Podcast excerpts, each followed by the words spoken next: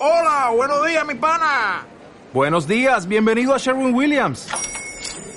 ¡Ey! ¿Qué onda, compadre?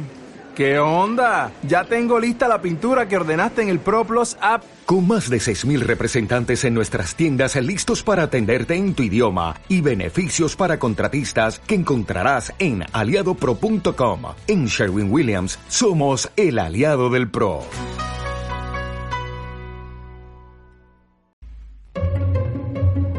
Estás escuchando Onda Aragonesa, la emisora que te enseña a dominar el mundo.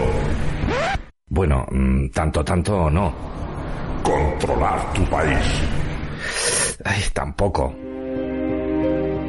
Entender a tu pareja. Uf, va a ser que no. Disfrutar de tu ciudad. Mira, eso sí, Onda Aragonesa te ayuda a disfrutar de lo más cercano. En el 96.7, Onda Aragonesa.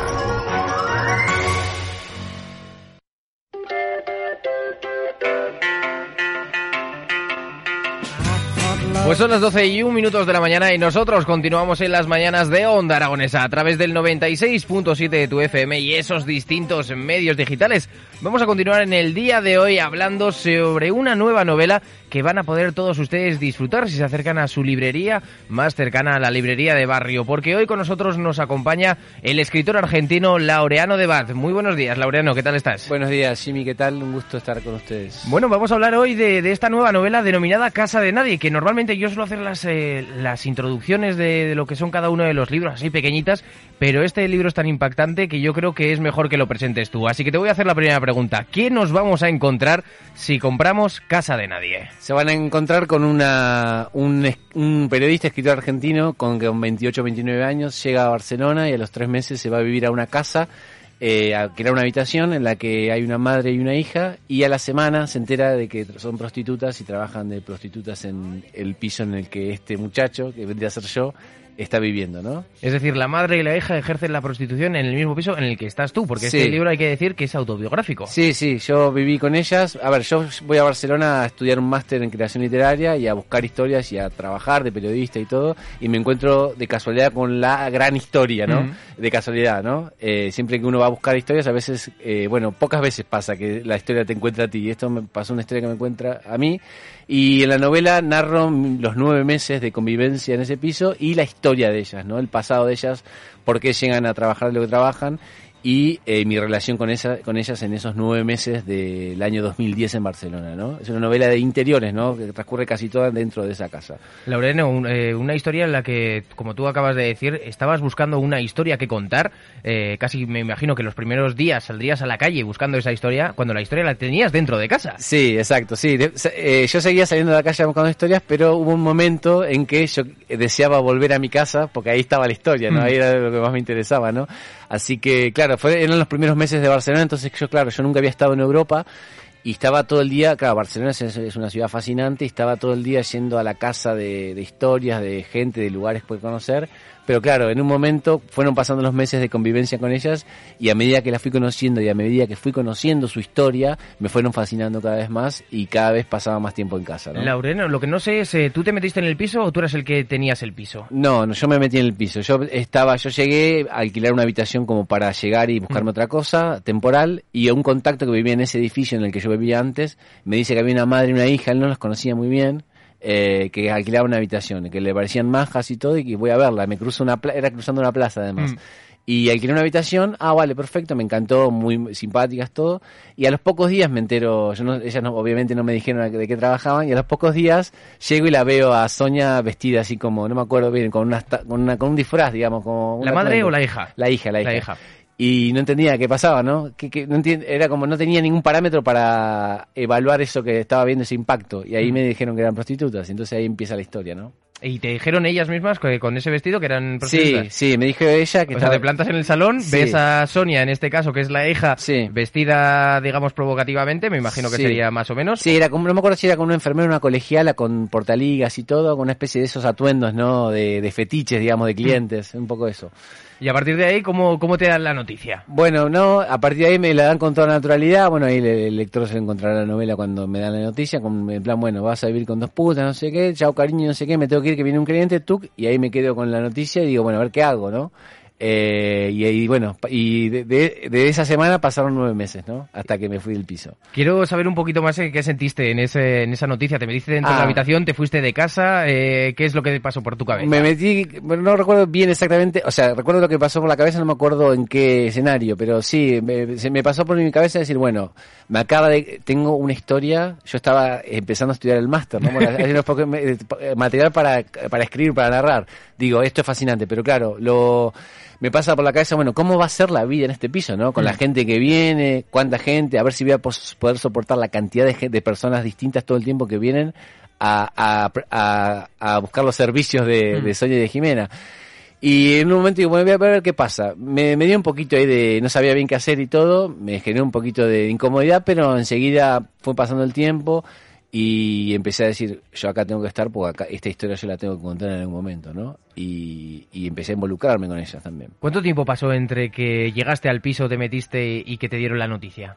Una semana. ¿Y no lo sospechaste en esa semana no, lo que pasaba? no, porque lo que te decía al principio, yo casi nunca estaba en casa. Vale. O estaba en la universidad o estaba o salía mucho también. Yo tenía una beca en ese momento, entonces salía bastante eh, de, de fiesta o me le- levantaba tarde y cuando me levantaba salía. No sé, no estaba mucho en casa. No, no, no tenía ningún parámetro para... había, eh, sentía timbres, entraba gente, pero como pueden ser amigos, no sé, como un piso compartido normal y corriente que al final no lo era, ¿no? Ya, la verdad es que fue el piso de las mil historias, porque cada día me imagino que pasarían X personas, Sí. eh, más o menos, pero mm, ¿cómo, cómo, mm, eh, ¿cómo juzgas tú eso? ¿Cómo, cómo lidias con, con esa presión de, no, igual es que salgo a la cocina a comerme un plátano, por ejemplo, y veo un señor desnudo? Ah, no, bueno, no, en realidad era eh, la, la desnudez y todo eso de, o sea, ellos trabajaban en sus habitaciones. Vale. Entonces, la cocina era como una, una especie de frontera, de territorio neutral. En la cocina ahí, se ahí, ahí yo con- a los clientes los conocía, a los que invitaban ellas a cenar o a comer, que eran los más VIPs, los más conocidos, los clientes de hacía muchos años, que a veces les, los agasajaban con una cena antes del, de- del servicio, digamos, ¿no? A los- eh, ahí y aparecen algunos de algunas de estas escenas en el libro de estos clientes que fui conociendo y todo, que los veía una vez y después no los veía nunca más. O seguían viniendo, pero yo no los veía porque iban directamente a la, a la habitación. Sí las he visto desnudas a ellas en la, en la cocina, porque ellas era territorio neutral, pero era como lugar donde se preparaban. Entonces, eh, también la- lo particular de esta historia, re- referido ya a la tradición literaria sobre la prostitución, es que eh, cuento más que las escenas de sexo de la prostitución, el, el camerino, lo que no se ve, el detrás de escena, digamos. Es un- una novela de interiores, pero del, del detrás de escena de la prostitución. Cómo se maquillan, cómo lloran, los medicamentos que toman, cómo ríen, su vida en familia, todo lo que los clientes no ven, digamos, ¿no? Mm. O la mayor parte de los clientes, o la mayor parte de lo que se ha contado sobre prostitución no se ve, ¿no? Y yo fui testigo de todo eso y, y así lo tra- tra- procuré contarlo, ¿no? Joder, Laurene, le tengo un millón de preguntas, tío. Le te tengo que confesar. Sí, sí. Eh, ¿qué, qué estigmas de la sociedad eh, te- a los que te has referido antes de que es lo que no se ve y lo que se dice pero que no es verdad eh, nos puedes abrir en el día de hoy? No ¿Estigmas en qué sentido? Estigmas en algo que se presupone que es de una manera pero realmente Ah, es en otra. Bueno, sí, bueno, hay, hay- en torno a la prostitución hay, hay muchos hay, estigmas históricos, ¿no? Mm. Vinculados sobre todo con el tema de la religión y todo. Y también hay, den- hay dentro un debate, no sé si eh, pro- he procurado romper algún estigma, básicamente, no, Mm. eh, porque es un es una historia que yo la he contado sin juzgar, o sea, he contado su historia tal cual como la conté, y como- tal cual como yo la viví, a través de recursos y de técnicas literarias, evidentemente. Pero claro, eh, no sé si he conseguido romp- yo- romper algún estigma, porque hay- habrá lectores que le cause pánico leer Mm. esa historia, seguramente, pero eso ya va a depender del lector, del tipo de formación, del tipo de, de bagaje, de backup que tengan los lectores y las lectoras de, de esta novela, ¿no? Eh, y eso es fascinante también, porque me gusta generar un montón de reacciones cuando lo que escribo. Mm, No, la verdad es que Casa de Nadie es una, una lectura que hay que leer ya casi obligada, en el hecho de que vamos a conocer los mundos internos de, de aquellas cosas que, que simplemente se nos vende una imagen, eh, un servicio, por así decirlo. Pero, ¿qué, has aprendido? ¿Qué lección de ahora mirando hacia atrás, hace esos de 10 años, has aprendido sobre el mundo de la prostitución? Bueno, aprendí, eh, lo cuento un poco en su momento, cómo eh, Sonia tiene una técnica para que usaba para eh, cómo hacer pasable la hora que tenía que pasar con un cliente. Mm. Generalmente, si venía alguien que no le gustaba su olor, que no le gustaba su aspecto, que no le gustaba su ropa, ella se centraba, trataba de buscarle en ese, en esos pocos minutos que tenía antes de empezar el servicio, buscarle algo lindo y centrarse en algo lindo, de, o sea, lo- el- lo- la voz, lo que sea. Y, eh, y se enfocaba en eso, enfocaba en eso, cerraba su mente en eso y, y estaba la hora esa que tra- o la media hora que trabajaba en ese servicio concentrándose en eso para hacerle soportable. A partir de eso yo empecé a aprender a mirar a la gente de otra manera. vale. Eh, O sea, es una técnica sí. psicológica que se puede utilizar en cada uno Sí, de los exacto. aspectos. Aprendí eso y después aprendí también a... A, a ver, yo no, no sabía nada del mundo de la prostitución en realidad. Había leído algunas cosas, pero no era un tema que me fascinara. Pero a partir de vivir esa historia, yo, eh, todos los años que estuve escribiendo este- esta historia, dándole forma y todo, estuve investigando mucho también. Eh, en el recorrido de la novela hay muchas citas sobre ensayos sobre prostitución en el siglo XXI, novela del siglo XIX, eh, novela del siglo XX, series, películas. He aprendido mucho sobre el mundo de la prostitución, eh, tratando también de buscar una historia similar a esta. Y no la o sea, sí he encontrado personajes que se pueden tener cosas en común, pero no había encontrado una historia en la que una madre y una hija ejerzan la prostitución en el mismo momento, en el mismo espacio, ¿no? Eh, y también me sirvió también para eh, eh, centrar en eh, a- a entender la magnitud en la, eh, en la, toda la tradición literaria sobre prostitución en la que entraba mi historia también, que eso también me interesa mucho. ¿Cómo funciona esa relación de madre e hija ejerciendo la prostitución? Como una relación muy atípica de madre e hija. De hecho, no era una relación típica de madre e hija. Ahí sí es un, es una, el- eh, cuando la gente lea la novela va a encontrar que no es la relación típica de madre e hija. De hecho, es como, están como los roles cambiados. Sonia hacía un poco más de protectora de madre que, que, que de Jimena. Eh, Hay una explicación. En la, en la novela se cuenta el pasado de cada uno y por qué llegan a este momento. De hecho, la hija mete a la madre en la prostitución. Sí, ahí le estoy, está- estoy viendo los ojos de Jimmy que se abren, las pupilas, sí. Por, es- por eso es muy, por eso me, me pareció interesante contar la historia porque tiene muchos aspectos que son, que son increíbles y difíciles de entender, ¿no? Eh, y ahí está explicado cómo llega la madre a meterse en la prostitución a través de la hija, ¿no? Porque históricamente eh, uno le, ve la sinopsis y qué piensa, la madre metió a la hija, ¿no? Como una especie Mm. Claro, de sí, tradición sí, por familiar. eso, eso, yo es lo Sí. primero que he pensado. No, es al revés. Eh, cuéntanos, porque has tardado 10 años en escribirla. ¿Por qué? Bueno, por un montón de cosas. Primero, por lo que te comentaba antes. ah, primero, porque yo te- al- cuando me fui de ese piso, tenía la historia como muy naturalizada. Necesitaba Mm. tomar un poco de distancia. No tanta, porque pasó mucho tiempo.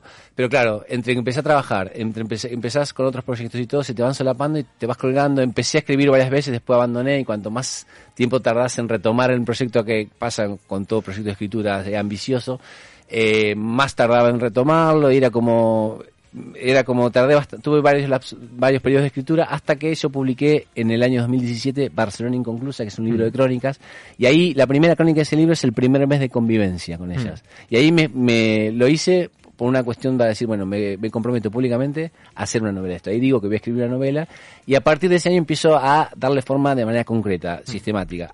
Hago un viaje a Sudamérica de un año en su momento, escribo ahí en el medio, es como todo muy tengo varios periodos. Eh, y después también esos años estuve investigando mucho sobre el tema de... Me interesaba mucho también, me interesaba mucho saber qué podía aportar yo a nivel narrativo también en este mundo tan vasto y tan amplio que es la narrativa de la prostitución.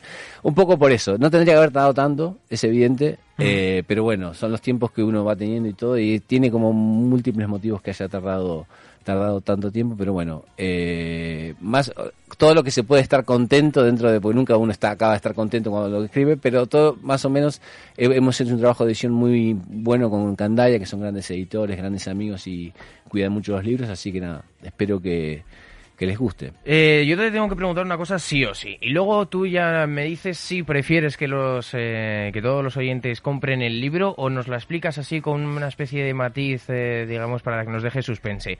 ¿Cuál es la razón por la que la hija se metió en la prostitución? Puedes contestar, puedes no contestar o puedes dar una pincelada de suspense. Eh, la razón certera, no la, la verdad es que no la sé. Eh, la razón está en el libro, ella la cuenta por qué. Eh, yo creo, y es una suposición mía, es eh, porque venían de una clase alta y para... Hola, buenos días, mi pana. Buenos días, bienvenido a Sherwin Williams. ¡Ey! ¿Qué onda, compadre?